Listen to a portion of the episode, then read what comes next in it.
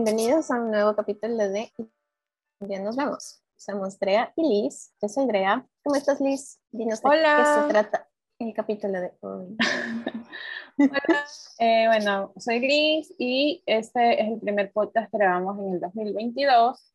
No sé en qué momento nos estarán escuchando, pero para que sepan que estamos en enero del 2022 y más o menos el mood de inicio de año es el mood que vamos a vivir hoy día. Y eh, vamos a tratar el tema sobre los cambios que se dan en la vida. Quiera uno o no, siempre hay cambios y de ellos nos vamos a quejar hoy. Bueno, no quejar, sí, quejar.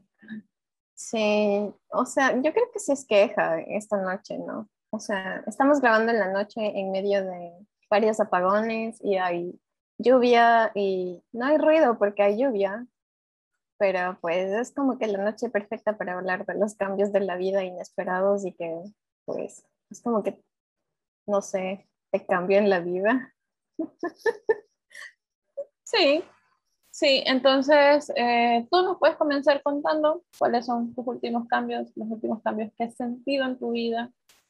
Que te... Porque también Drea tiene que llevarse el crédito del tema de, de hoy. Entonces, ella nos va a arrancar y, y, va a destapar cositas que también nos están pasando, bueno, me están pasando a mí y probablemente a ustedes también.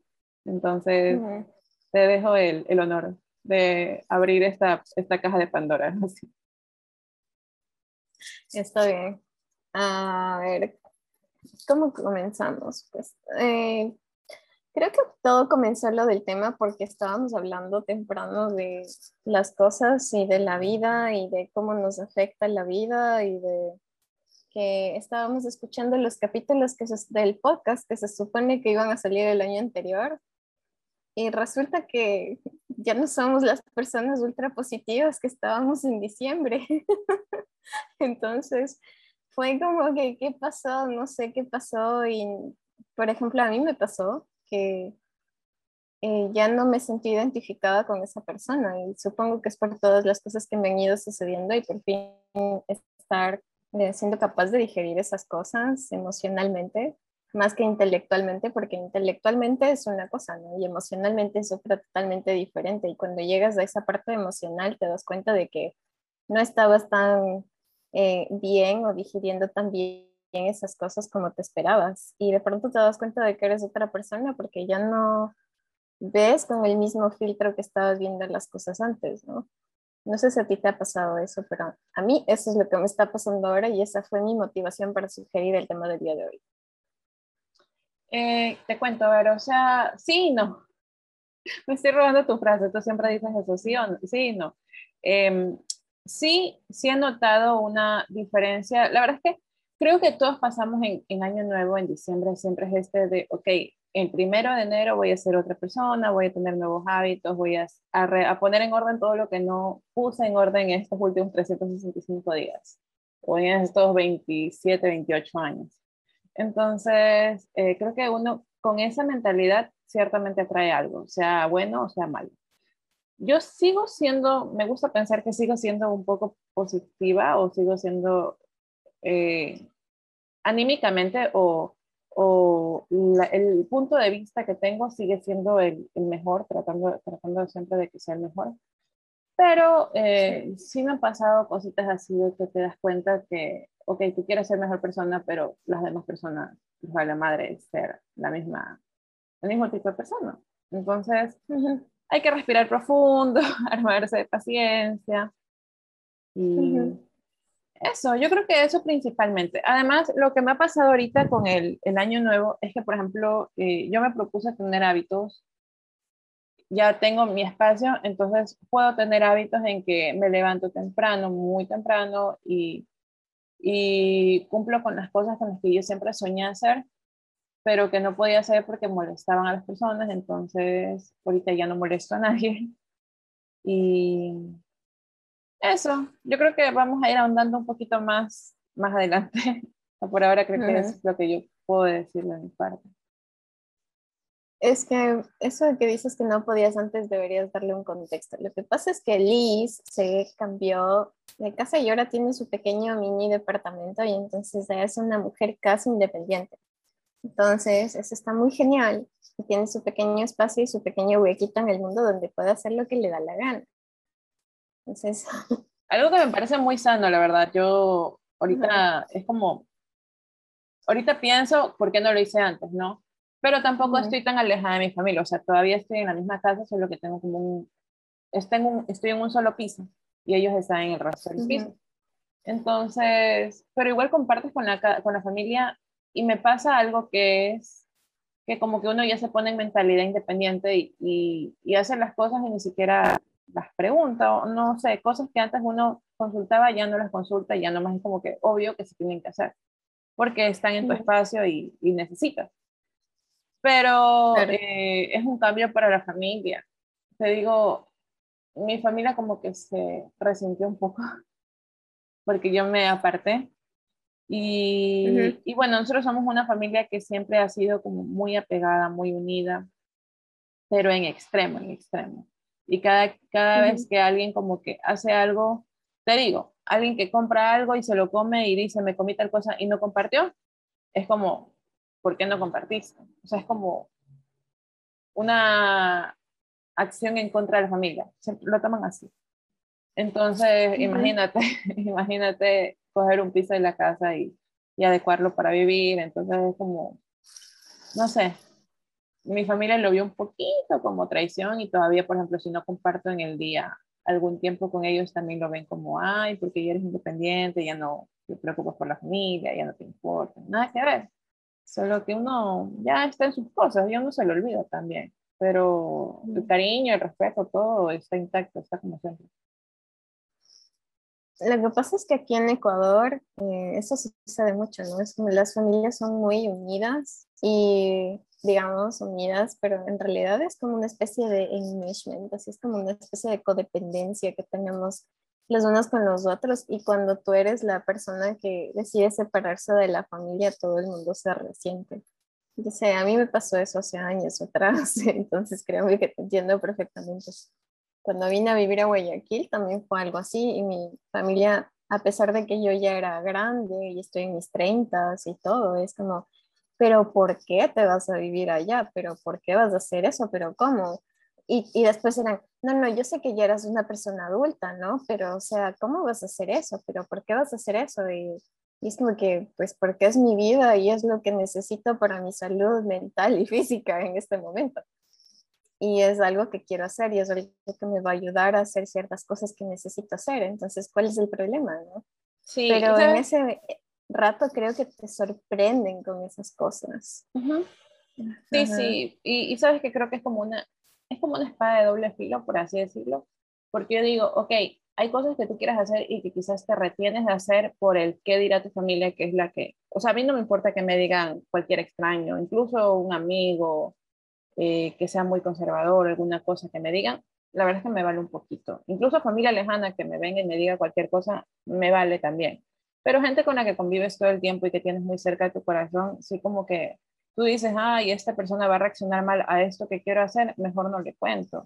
O, o quisiera contarle, pero me lo tengo que pensar bien, porque si me sale el tiro por la culata me lo va a reclamar toda la vida. Entonces, yo creo que por un lado es bueno porque te exige pensar las cosas, pero por otro lado es malo porque tú te retraes mucho, o sea, te quedas, te aguantas mucho, mucho tiempo el hacer cosas que quieres hacer. Y cuando ya las logras hacer, si es que las logras hacer, porque hay muchas personas que, que no. Y cuando ya las logras hacer, te das cuenta como que, como que todo el tiempo que pasó de, de, alguna forma lo perdiste o te perdiste de sentirte de sentir esa satisfacción o de sentirte realizado en ese aspecto que tú querías hacer hace tanto tiempo y que tu corazón y tu mente te decías por ahí es por ahí y tú por miedo a, a defraudar a los papás a, hacer como la oveja negra de familia o hacer lo que sea, tú te retraías y no lo hacías. Pero que cuando lo hiciste te diste cuenta que el mundo no se acabó ni nada. Claro, es que ahí está la presión social, ¿no? Es como lo que hablábamos en uno de los capítulos anteriores que terminamos escuchando de nuevo ayer y esta mañana, es como eso de, por ejemplo, la universidad. Cómo uno termina a veces haciendo cosas porque le dicen que eso es lo mejor y no necesariamente porque uno quiere o porque, digamos, no tiene otra opción de hacer algo mejor. O sea, no, no, no estás sin opciones y tienes que tomar el camino que más te conviene y eso que te conviene en ese momento o que tú piensas que es lo mejor en ese momento y no te das cuenta muchas veces de los efectos a largo plazo que se va a tener en tu vida. O otras veces te das cuenta, pero las cosas cambian y de pronto dan giros y de pronto te, encuentras 10 años después súper infeliz con aquello que estás haciendo en tu vida. O de pronto te vas para otro lado y sigues con varios caminos y de todas formas no encuentras nada que te llame la atención y no necesariamente porque tienes algún problema mental, sino porque pues simplemente nada te llena. Porque toda tu vida te has pasado buscando validación de otras personas en lugar de hacerlo por ti mismo. Sí. yo dudo que seamos las únicas personas así, ¿no? No, que tuvieron que... Ajá.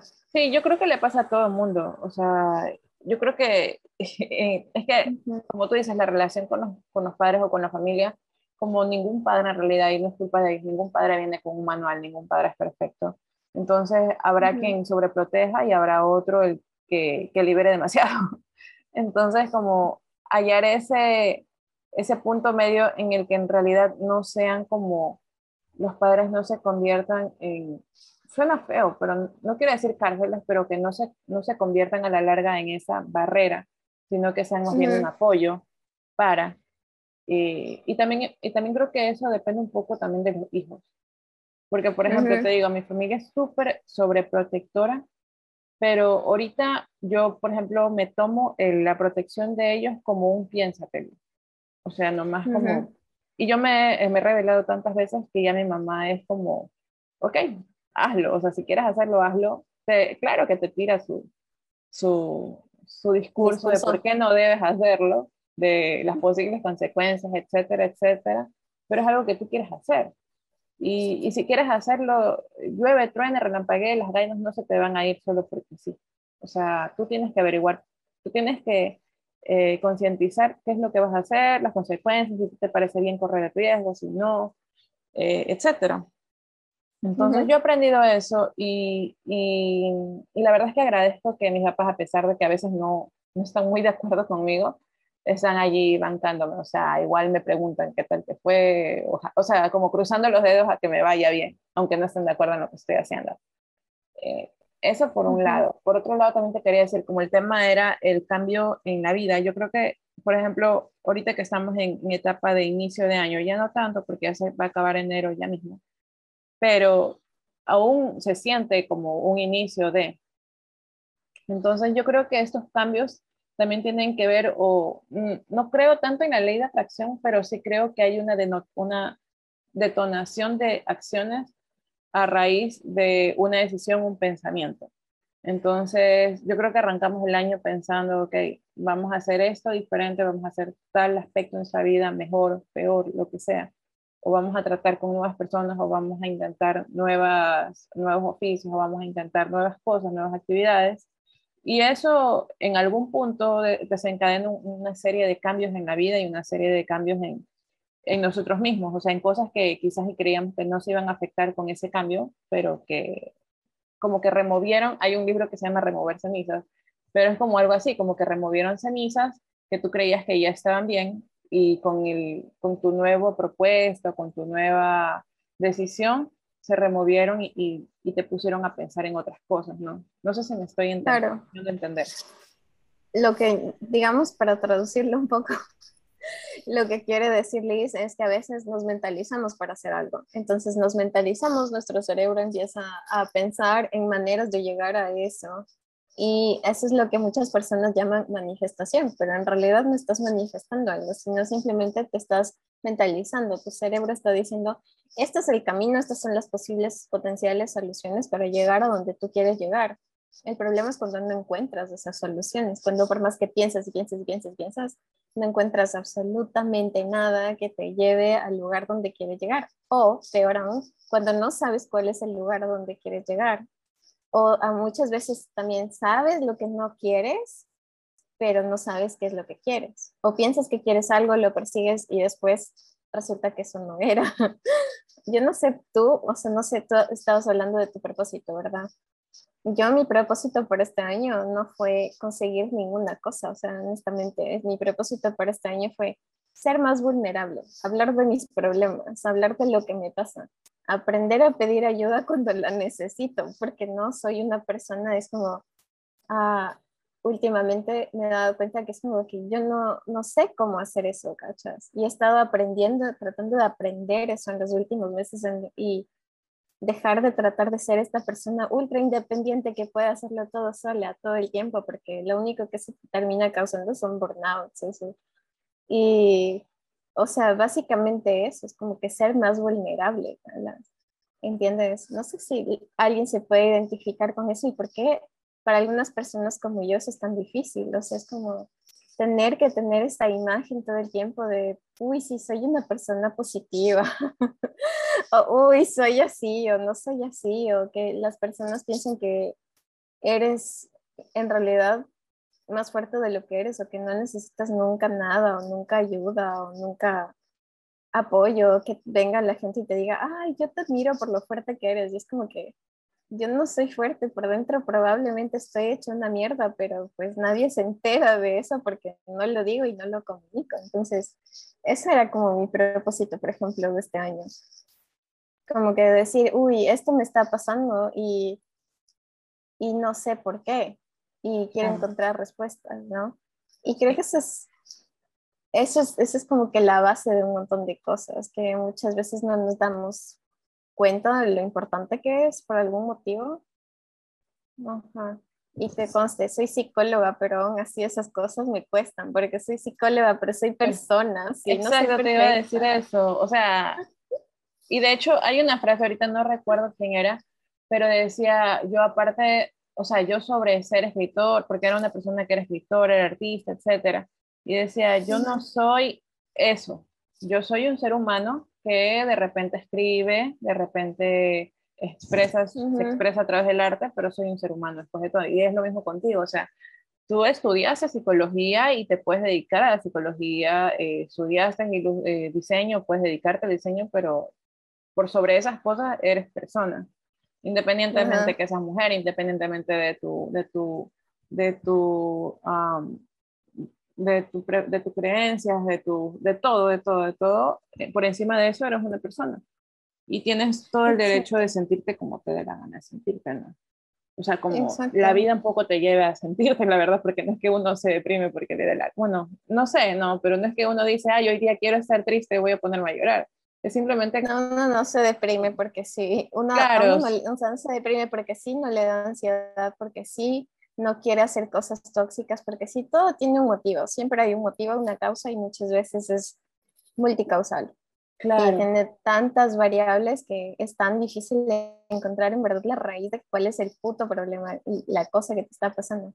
¿Sabes que es chistoso que diga eso de soy persona? Porque alguien hace unos años atrás, creo que fue en el 2014, tal vez, 2015, me dijo, como que, pero es que yo soy un ser humano y yo era como que esa es la peor excusa que me puedes dar. Así. y, y, me acuerdo que esta persona me decía, pero es que, o sea, soy humano y cometo errores, o sea, me puedo equivocar. Y yo era como, ¿cómo odio cuando la gente me dice eso? Porque es como que esa es la mayor excusa, es como que, o sea, ¿por qué mierda estás cometiendo errores? No, no tienes por qué, no tienes derecho a hacer eso, deberías ser así, no sé qué. Y era como que mi expectativa súper alta de, de, todo, así. Y el perfeccionismo a mil. Y ahora es como que digo, no, sí, yo también soy persona. y también me merezco esa compasión, así, esto de...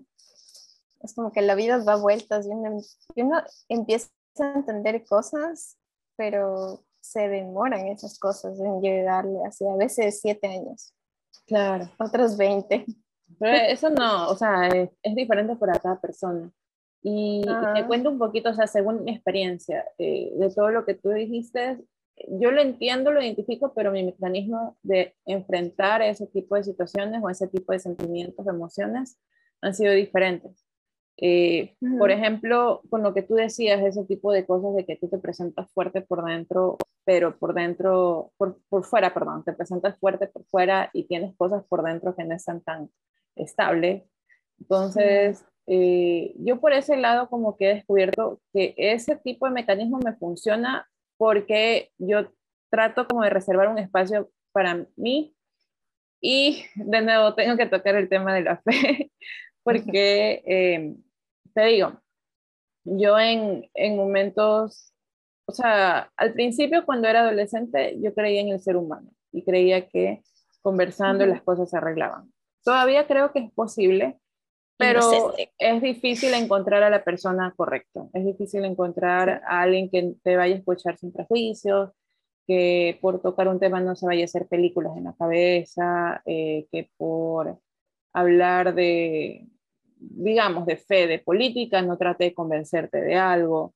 Eh, no vea tu duda como una, eh, como una como una debilidad para convencerte de otra cosa. ¿Ya? Eso abarca cualquier tema. manipulación, básicamente, ¿no? Sí, exacto, exacto. O sea, es muy difícil. O sea, que no, una persona que no, que no, que vea tus debilidades y trata de manipularte para que tú logres hacer lo que, para que tú hagas lo que ellos quieren y eso se basa no en algo que es positivo para ti, sino en algo que va a ser positivo solo para ellos y la ganancia va a ser para ellos, por eso es manipulación. Claro, y ni siquiera puede ser, puede ser manipulación intencional o puede ser sin intención, puede que esa persona verdaderamente esté tan centrada en ese tema que piense que eso es lo mejor para ti, pero no te está dando la libertad de elegir. Y, y a veces necesitamos más que la otra persona nos conteste, necesitamos que la otra persona nos escuche. Porque hay cosas que, y yo me he dado cuenta mucho de eso, que hay problemas en los que tú tienes la solución, pero lo que necesitas es exteriorizarlos para tú mismo escucharte. O sea, hasta que no materializas en verbo o, lo vuelves realidad, sea en papel, en, en, lenguaje, en lo que sea, si no exteriorizas lo que estás pensando y dándole vueltas a tu cabeza todo el día, mientras tú no lo escuches o no lo, no lo veas desde afuera, no vas a poder entenderlo. Y si no lo entiendes, obvio, no le vas a poder encontrar una solución. Entonces, por eso te digo, a mí lo que me ha funcionado es como, ok, me lo guardo y cuando yo tengo mi espacio libre en la noche, en la mañana, lo que sea, cuando yo, por eso yo tengo, hago eh, palabras matutinas, tengo una libreta donde yo noto lo que me incomoda o, el pensamiento que me está dando vueltas y que no lo encuentro como laberinto. No sé si lo puedo, puedo usar esa analogía, pero es como que a veces pensamientos no tan agradables se meten en ese laberinto que existe en tu cabeza y da tantas vueltas y tantas vueltas y no encuentra la salida y una forma de salir es o hablando con alguien, te digo, encontrar la persona es complicado, pero si encuentras a una persona que, te escucha sin, sin juzgarte ni brindarte soluciones que no has pedido, etcétera, es una buena solución. Pero otra solución, que es la que a mí me funciona, es escribir en mi cuaderno y y como desmenuzar el tema, ¿no? ¿Por qué me siento así? Eh, ¿Desde cuándo, desde cuándo pasó esto? O, o, qué puedo hacer con eso que siento? Etcétera, ¿no? Eso por ese lado. Pero te digo, es un ¿Quién mecanismo. te enseñó eso, Liz? No sé. Es, es que eso es un ejercicio. Ah, no, no, no sé. O sea, lo de, lo de escribir es en el camino del artista. Hay un, libro que se llama El Camino del ah, Artista en el que te enseñan, o sea, pero eso es para liberar la creatividad, te enseñan a escribir, a escribir lo que se te ocurra que quieras hacer, escribirlo y, y, ahí va tomando forma. Pero yo lo utilizo también para las emociones, entonces, y me, y me sirve mucho, me ha servido bastante y es un consejo, si le sirven bien y si no, perdón. Pero eso por ese lado. Y por otro lado, eh, bueno, a mí me sirve, espero que a los demás también. Y por lo que tú decías de que, de que eres humana, sabes que yo también pasé por, ese, por esa etapa en que a mí me, me frustraba mucho que las demás personas se escudaran bajo el concepto de soy humano, tengo el derecho y hasta un poquito rayaban en el deber de ser imperfecto.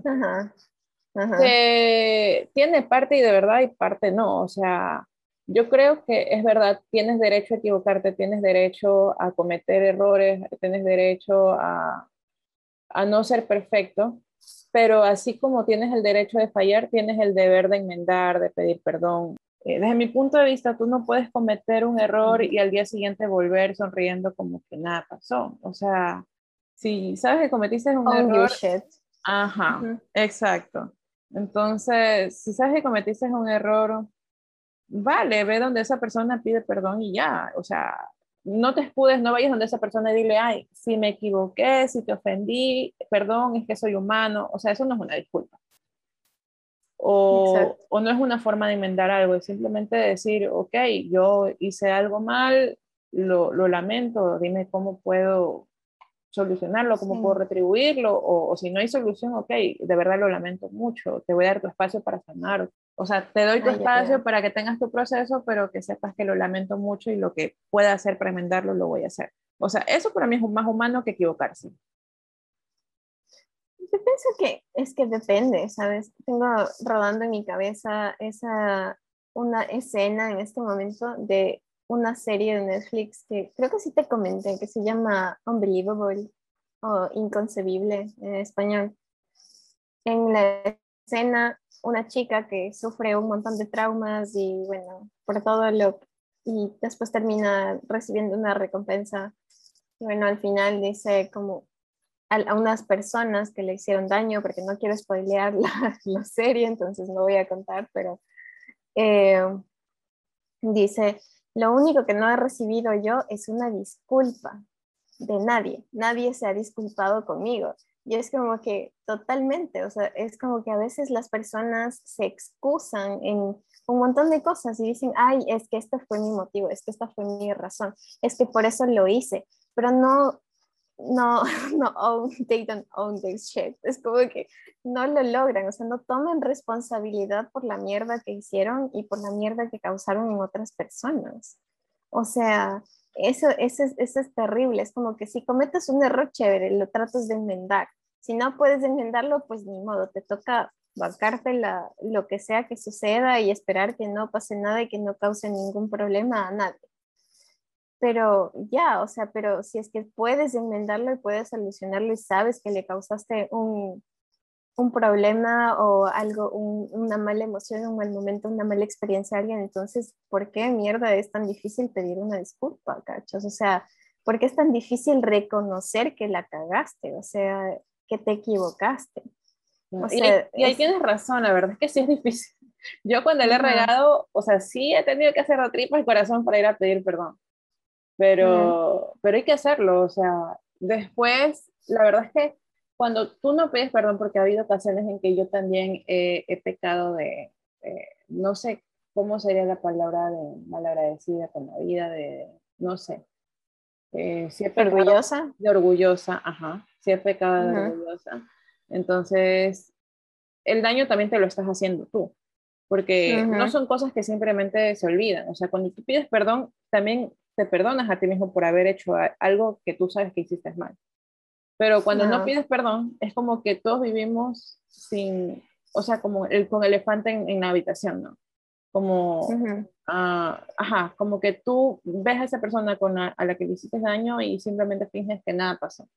Y esa persona por no hacer el hueco más grande también fingen que nada pasó, entonces los dos viven con el elefante en medio de la habitación sin tocar ese tema, sin tocar ese tema en la negación y a la larga algunas de esas cosas, depende de las situaciones, eso se convierte en un trauma y se convierte en un dolor que quizás con el tiempo no es que se olvida, pero como que pasa segundo plano, pero cuando pase algo que revive esa situación, esa persona va a estar marcada y tú también vas a estar marcada como la persona que lo ofendió o la persona que, que detonó esa, esa situación. Claro, y después eso te causa problemas con otras personas, con las relaciones de los demás. Es como cuando alguien te hace algo a ti, tú después, si esa persona no enmendó la situación, creas traumas dentro de ti y te vas cerrando hacia otras personas y hacia otras experiencias es eso, y muchas veces las personas que te causan daño no se dan cuenta o no les importa lo que están haciendo porque reconocer un error es muy difícil. Y además, eh, no sé, miedo, orgullo, qué sé yo, no sé cuáles son los motivos para no hacerlo. Yo cuando he cometido un error, trato de enmendarlo y si no puedo enmendarlo, es como que, ¿y ahora qué hago? O sea, si no puedo solucionarlo, yo me siento mal, a mí me, a ti te consta, a mí me agarra la ansiedad. y empiezo a hacer como que, ¿y ahora qué hago? ¿Cómo soluciono esto? Y trato de encontrar motivos o formas de, de, solucionar la situación, así de pensar lógicamente y tratar de arreglarlo, pero hay veces en que en verdad no se puede porque se te sale de las manos y es algo que ya no puedes arreglar.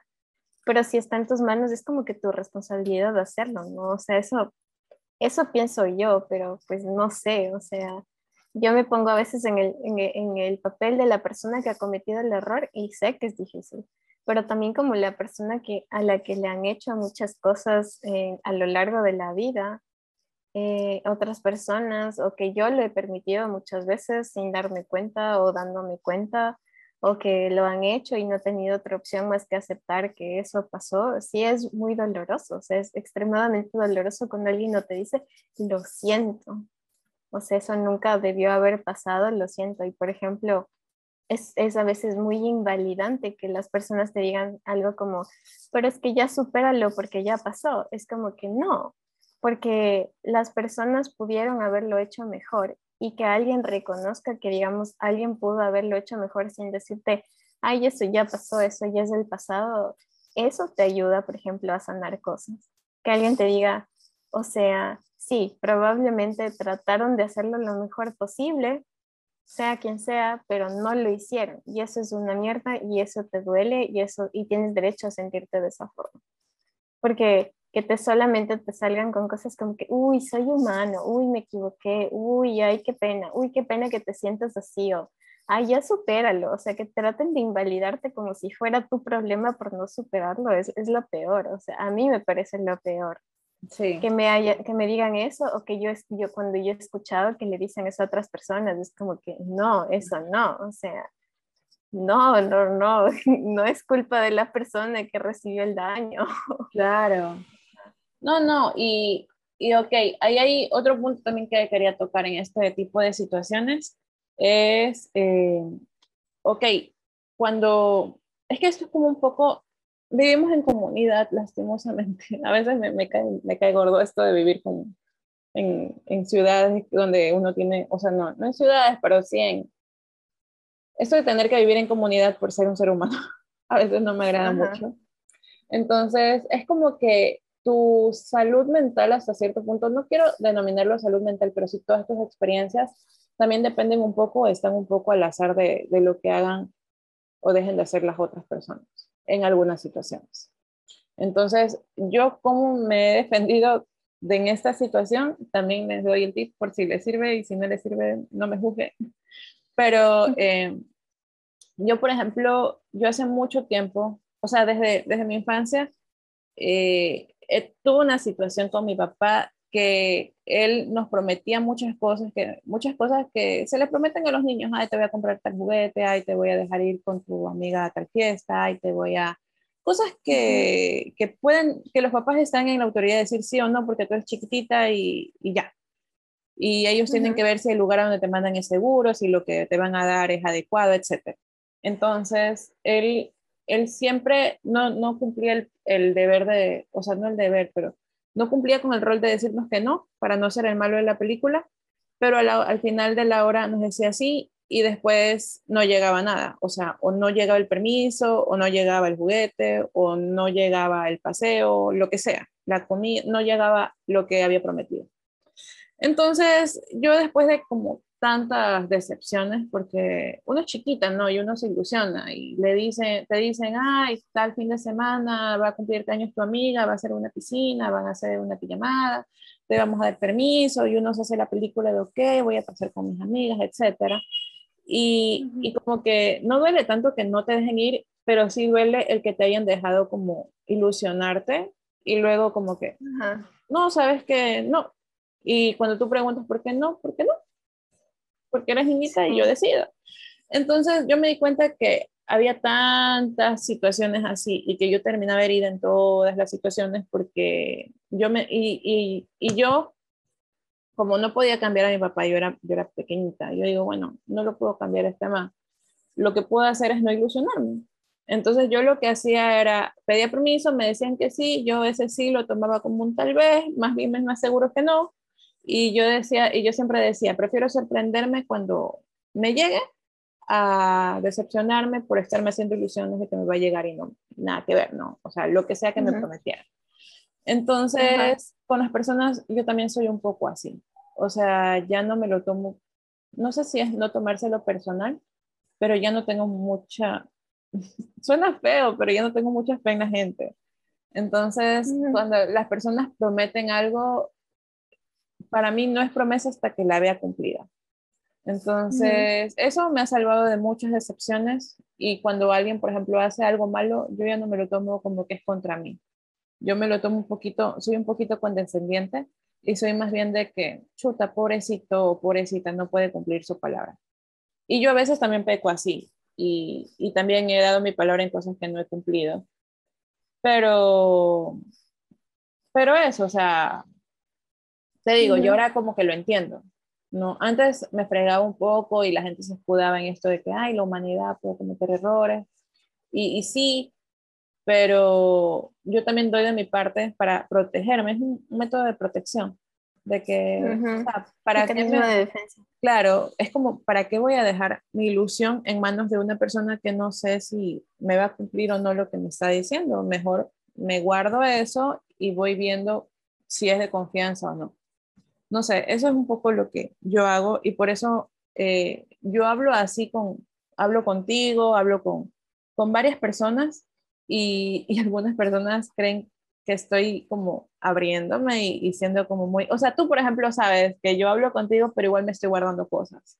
Y algunas personas también se dan cuenta que yo estoy hablando de cosas muy profundas y muy serias, pero detrás de esas cosas hay otras cosas más que me guardo y, y, son cosas que, que, solo me pertenecen a mí y que, y que es así por esto que te cuento, porque han habido personas que me han fallado muchas veces y que ya prefiero como que, ¿para qué? ¿Para qué dar, como tú me decías la otra vez, eh, la otra vez me decías eh, que esto también como de, de esperar, no sé, yo lo, lo, entendí así, como de esperar tanto de las otras personas también es como una carga que uno pone sobre ellos. Entonces, yo también pensé así como que ¿para qué ponerles esa carga sobre ellos? ¿Para qué ponerme yo en esa exposición? Si lo que puedo hacer es simplemente decir que confío, pero no confío tanto y, y guardarme las cosas importantes para mí, cosas que no me importa si se divulgan, cosas que no me importa si se pierden, cosas que no me importa si no se cumplen. Esas cosas eh, las digo y, y, son, de, son medio públicas, pero cosas que son muy importantes para mí me las guardo y solo yo veo qué hago con ellos. No te entiendo porque yo también soy así. Aunque yo, eh, yo soy, o sea, creo que, creo que en eso nos parecemos mucho. Em, porque a mí también me pasaban cosas similares. Creo que hemos hablado esto de una manera privada, así como que, o sea, yo he vivido mucha mierda, tú has vivido mucha mierda, las dos tenemos mierda y pues está bien, o sea, vamos a llegar a un punto en que ya muchas veces llegamos a un punto de fricción en las conversaciones que tenemos y es como, creo que por aquí no va, Liz, ¿no? Por aquí no va, tenemos que cambiar de tema porque claramente vamos a chocar aquí, mejor no, ¿verdad? Sí, mejor no. Y es por eso, es porque las dos tenemos esas cosas, las dos tenemos esos traumas, aunque yo sé que odias esa palabra, pero es como, las dos tenemos esas malas experiencias, digamos, que nos, que nos marcaron. O sea, para mí es súper difícil, por ejemplo, confiar en las personas. Eh, yo, eh, es como si fuéramos una especie de cebollita que se va pelando capa por capa, capa por capa. Y yo conozco gente que va y se muestra de pronto y abre toda la cebolla de una. Y, y tú puedes ver la ramita verde que está creciendo por dentro. Y es como que, cool, bien por ti, pero yo no soy así. Y a mí me toma años conocer a alguien, o sea, años contarle algo, digamos, profundo a una persona. Y bueno, a medida también que vas sanando cosas, creo que eres más capaz ¿no? de hablar, digamos, públicamente de cierto tipo de temas. Como por ejemplo esto, yo hace tal vez tres años atrás nunca lo hubiera hablado. O sea, jamás hubiera reconocido, uy, sí, es que yo tengo problemas con, con la confianza. O sea, nunca jamás. O sea, porque era como que, uy, no, yo no tengo problemas con eso. pero por dentro sabía que tenía problemas con eso. Pero no lo iba a reconocer frente a extraños porque no, o sea, me sentía extremadamente vulnerable haciendo eso. ¿Por qué? Porque no había trabajado en eso, porque no había tomado conciencia de eso. Entonces, a medida que uno va tomando conciencia de las cosas, eh, va pudiendo hablarlas, va pudiendo mostrarlas, va pudiendo trabajarlas y, y va pudiendo cambiar, ¿no? Lo que quiere cambiar. Ahora, de lo que tú dices que te guardas cosas, es así, yo sí me doy cuenta en nuestras conversaciones que lo haces y te lo digo, es como que ahí hay algo que no me quieres decir, pero está bien, o sea, tranqui, todo bien. Y a veces sí empujo un poco para ver si dices algo y ahí te pones súper como que a lo defensivo y es como que está bien, Liz, yo te quiero así como eres, todo bien, no hay drama, no pasa nada aquí, todo bien pero a, a rato sí digo, ¿será que algún día va a confiar en mí lo suficiente como para contarme algo así? Y yo cacho que hay veces en que sí me has contado cosas y después de pronto te cierras de nuevo, así es como que cierras las cebollitas, es como que no, no, no, no, esto es muy mío y no lo voy a contar. Y yo cacho que a veces yo también soy así, ¿no? Y me cuesta un montón, o sea, me cuesta mucho. Y a ti, por ejemplo, nos conocemos creo que dos años casi ya y nos ha tomado tiempo como que llevarnos bien y digamos, ah, sí, bueno, Liz es mi amiga, o sea, yo sí te considero, por ejemplo, parte de mis amigos. Y es como, eso es, eso es chévere, pero al principio era como que esta chica que me está siguiendo, ¿quién es? ¿Y por qué me sigue? ¿Y por qué le da me gusta a todos mis posts? Qué raro ser un psicópata, así, y cosas así. Pero no, Liz no es psicópata, por suerte. Qué risa. Y sí, ya, ya nos expusiste. La verdad es que eh, sí hemos peleado. o sea, no, no hemos llegado al punto de pelearnos, gracias a Dios, pero creo que el, el cariño que hemos, que hemos creado entre las dos es lo que nos evita llegar al punto de pelearnos. O sea, es, es lo que nos dice, ok, como que alerta roja, este tema de conversación quizás y no es bueno tocarlo, entonces las dos es como que, ok, ok, respeto tu posición, tú respetas mi posición, sabemos que no pensamos igual, mejor cambiamos de tema. Entonces, eso es, lo, eso es una cosa que me gusta y, y, también yo te considero mi amiga. Yo digo, ok, mi amiga la psicóloga con la que a veces me peleo, pero no me peleo porque me, o sea, respeta que, que piense diferente. Yo también respeto que ella crea en, en lo que, o sea, que, que piense en lo que piensa. Yo creo que eso es una relación sana, o sea, una amistad sana, porque no, no es necesario que tu amigo o tu amiga esté al 100% de acuerdo contigo, o sea, lo importante es que eh, te vea y, agradezca lo que, lo que ve, ¿no? lo que sea que, que tú estés mostrando. Y, y, sobre el ejemplo de la cebollita, ¿sabes? Algo que estabas hablando de, de las personas que tú conoces y se destapan de una vez. Y eso me genera mucha desconfianza a mí, a mí personalmente. Y yo, por ejemplo, me ha pasado mucho con, con, a ver, ya, íbamos a hacer creo que otro capítulo de relaciones, pero hago un pequeño inserto aquí. A mí me ha pasado mucho con los chicos eh, que ellos se muestran como que toma todo, o sea, este soy yo, aquí, aquí me tienen. Y yo soy como que, como, o sea, no en el, en el sentido, bueno, no, pero te digo de, en cuanto a personalidad, en cuanto a, a, intenciones, en, en, ese sentido, o en el sentido de tengo problema con esto, mi exnovia me hizo esto, tengo, o sea, como que te dicen todo de una. Y yo no confío mucho en esas personas, porque yo digo, o sea, si me está contando esto, ¿qué se está guardando? Y yo más bien es como, como, tú, como tú lo imaginas, o sea, tú, tú hiciste la analogía de las cebollitas y yo me lo imaginé así. Y yo soy la cebollita que casi que está sacando el ojito para ver qué onda con la otra y la otra está ahí enseñando todo y yo, yo, o sea, mi pensamiento es como tápate, ¿no? o sea, no seas indecente, güey. Ajá, o sea, te juro, te juro, no, no es algo, no es algo físico de que hay alguien se está ¿no? enfrente mío, no, pero es como eso, lo siento como eso, cuando alguien me viene y me cuenta todo, toda su vida y todo esto, y yo también lo cuento, pero te digo que es como, es como lo que, como lo que tú dices, eh, que yo te cuento algunas cosas, pero me estoy guardando otras. Y, y bueno, bueno, no sé, no sé si la mayoría de la gente se da cuenta. Y es un poco incómodo porque, no sé, yo trato de ser, eh, de ser equitativa con la otra persona. Entonces, si la otra persona me cuenta algo muy suyo, yo trato de contar, de buscar en mi, en mi, en mi archivero interno algo personal mío que pueda contar sin que me genere un, sin que me moleste a mí, pero que pueda ser, pueda retribuir esa confianza que me está dando la otra persona. ¿Ya? Por así decirlo. Entonces, claro. esa es la base de las relaciones. Ya. Es como que tú compartes algo, la otra persona comparte algo y así vas compartiendo y vas llegando a niveles más amplios de profundidad. El problema creo que es cuando alguien de pronto te lanza todo eso. claro, es como que van a diferentes ritmos. Y yo más bien lo veía como un tema de, de cómo yo me proyectaba y cómo ellos se hacían la película que yo era y, y, me veían así. Es porque yo siempre he tenido cara como de niña inocente, de, de buena persona y, y todo. Entonces es como que, no sé, como que se hace en la película de que soy así, o sea, sí soy, me gusta pensar que soy buena persona, pero no tan buena como para hacer de psicóloga de, de gente que recién estoy conociendo.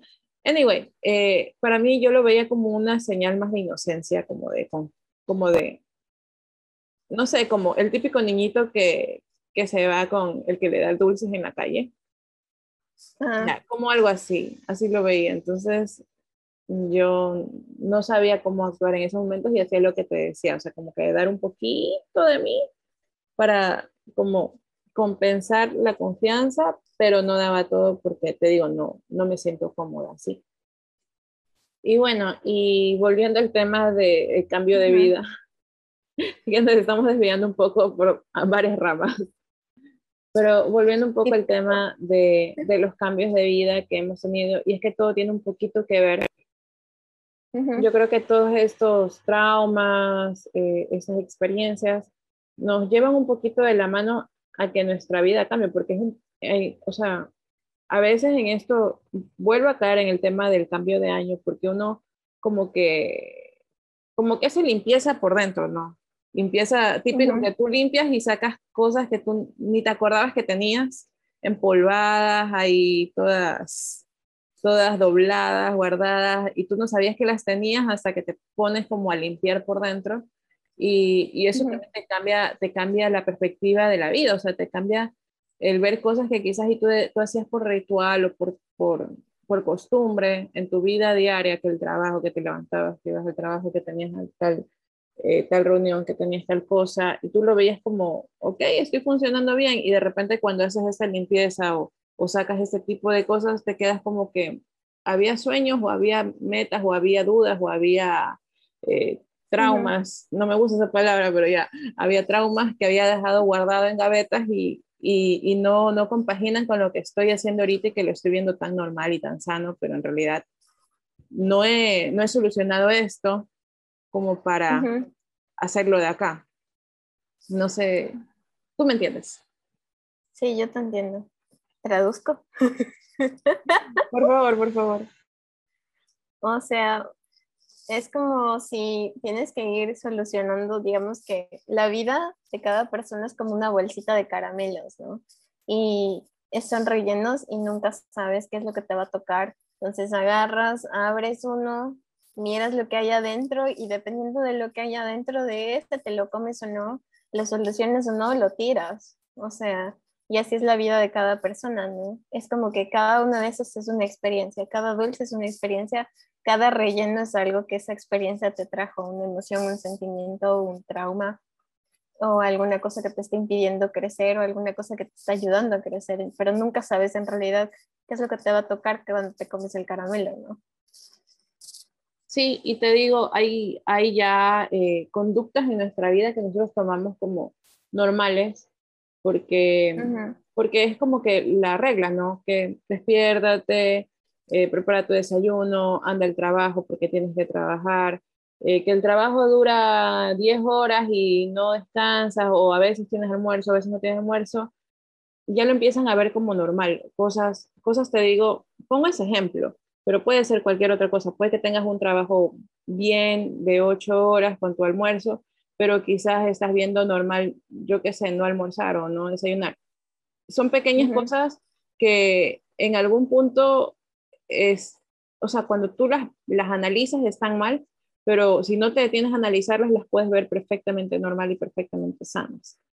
Y como te digo, cuando tú vienes y haces este recuento de ok, ¿cómo, qué voy a hacer para ser mejor este año, cómo voy a planificar mi vida esos 365 días eh, del, del 2022, es cuando te das cuenta que esos pequeños ajustes que tú ves, que tú eh, ya habías, que tu, tu cerebro ya había olvidado, que había que ajustar, de repente resaltan y aparecen de nuevo. Y ahí es cuando te entra el cambio de, ok, eso no puede seguir igual, ¿qué hago para cambiar? ¿Qué hago para mejorar?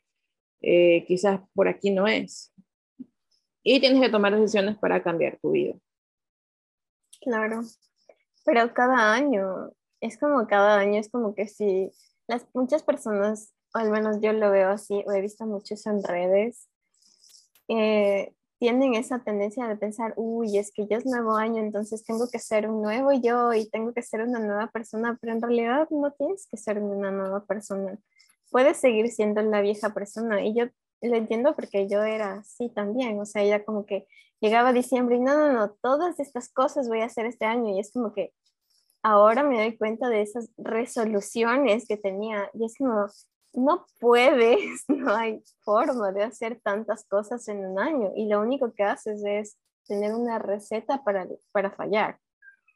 Y como tienes una receta para fallar, entonces después te sientes mal y después procrastinas y después te sientes como un fracaso y sigues manteniendo ese tipo de conductas y sigues dándote vueltas en las mismas cosas una y otra vez y otra vez y otra vez. Es como ¿Quieres tener una meta? Pues tengo una meta, pero enfócate en esa meta este, ese año. O sea, es como que, no sé, ¿quieres viajar este año? Entonces ponte de meta viajar este año.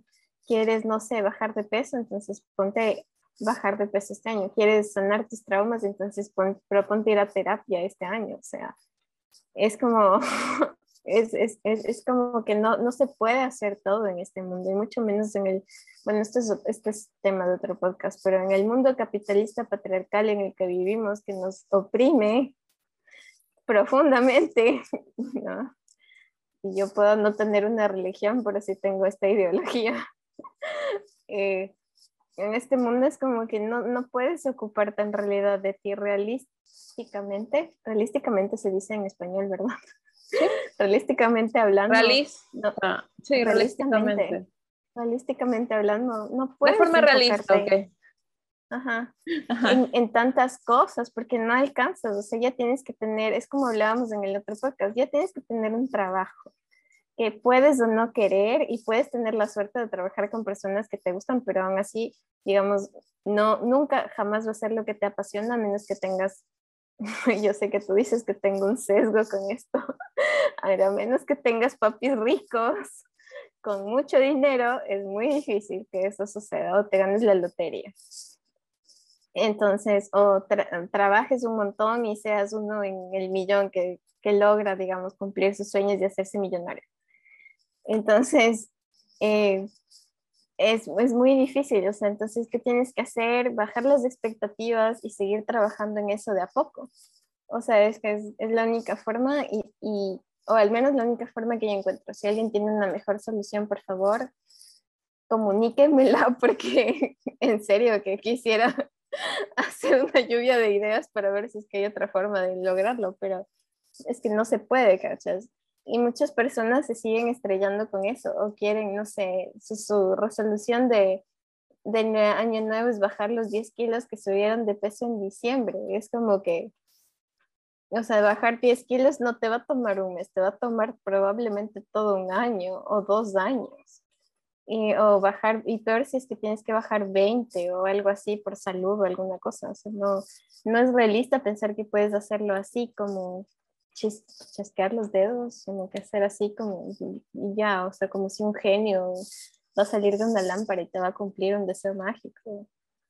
Pero así somos los humanos, nos encanta estrellarnos con todas las cosas para poder entender cómo funciona en realidad la vida.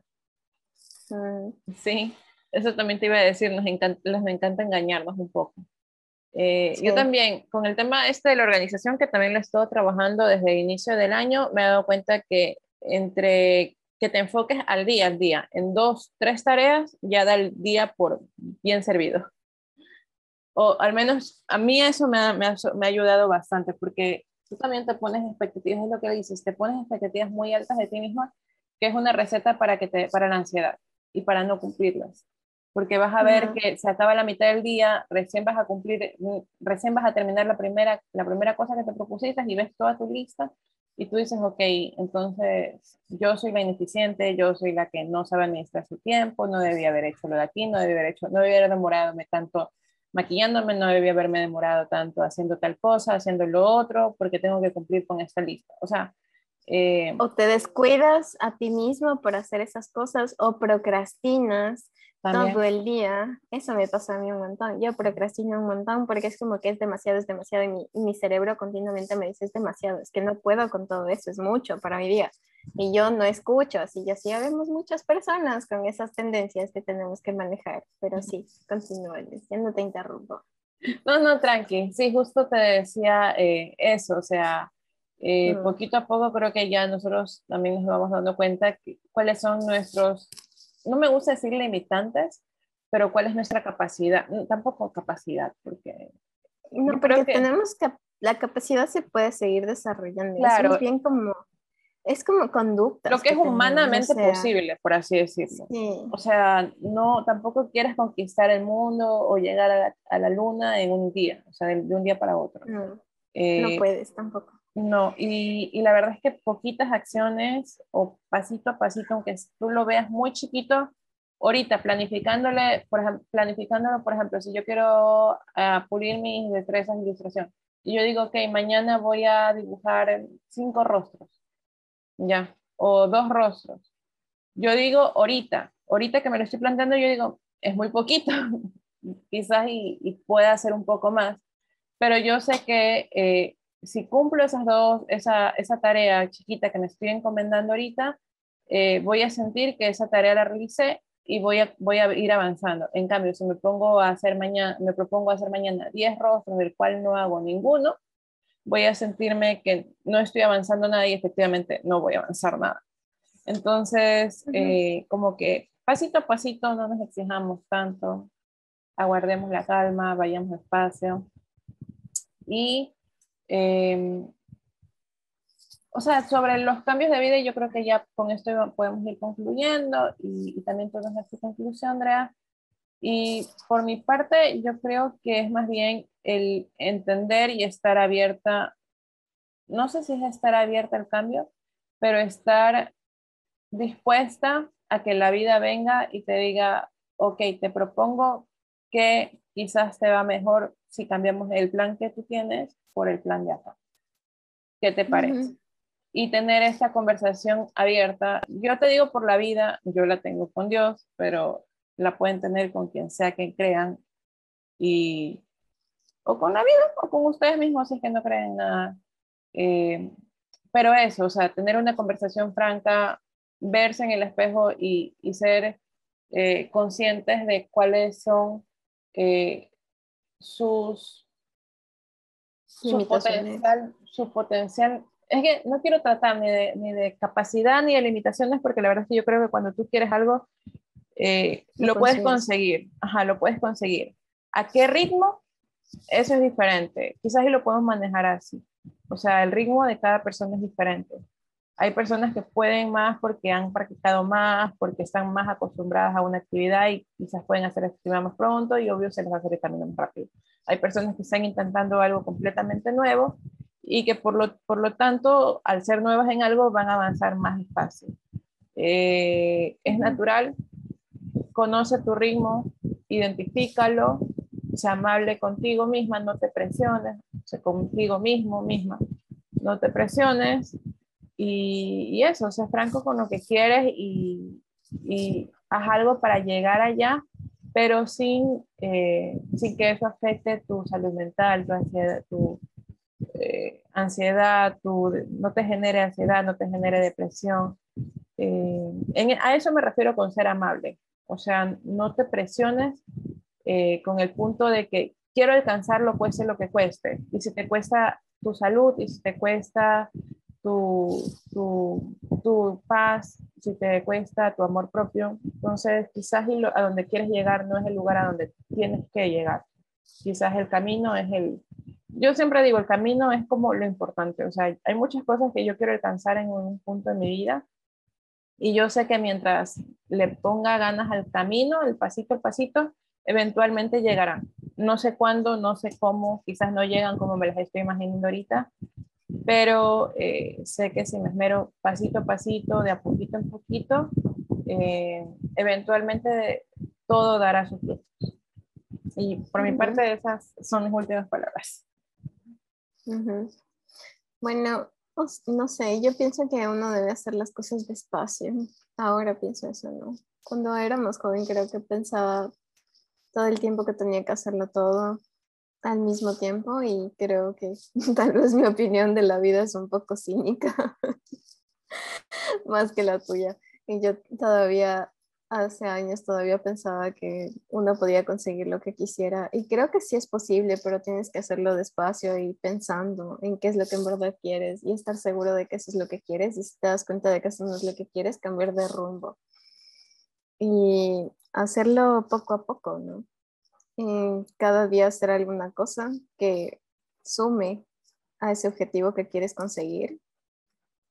Y pues no perder la esperanza, aunque parezca difícil, porque hay veces en que la vida te va a dar golpes y unas cosas que ni siquiera esperas, pero es cuando quieres conseguir algo, creo que siempre hay caminos, no es como lo que decíamos hace rato del cerebro y de que si te pones un objetivo, tu mismo cerebro va a buscar, esa es la incubación. Es como puedes buscar información y o, no hacerlo y tu mismo cerebro va a empezar a buscar caminos y formas de, de encontrar, eh, no, no de encontrar, sino de llegar a los objetivos que quieres conseguir.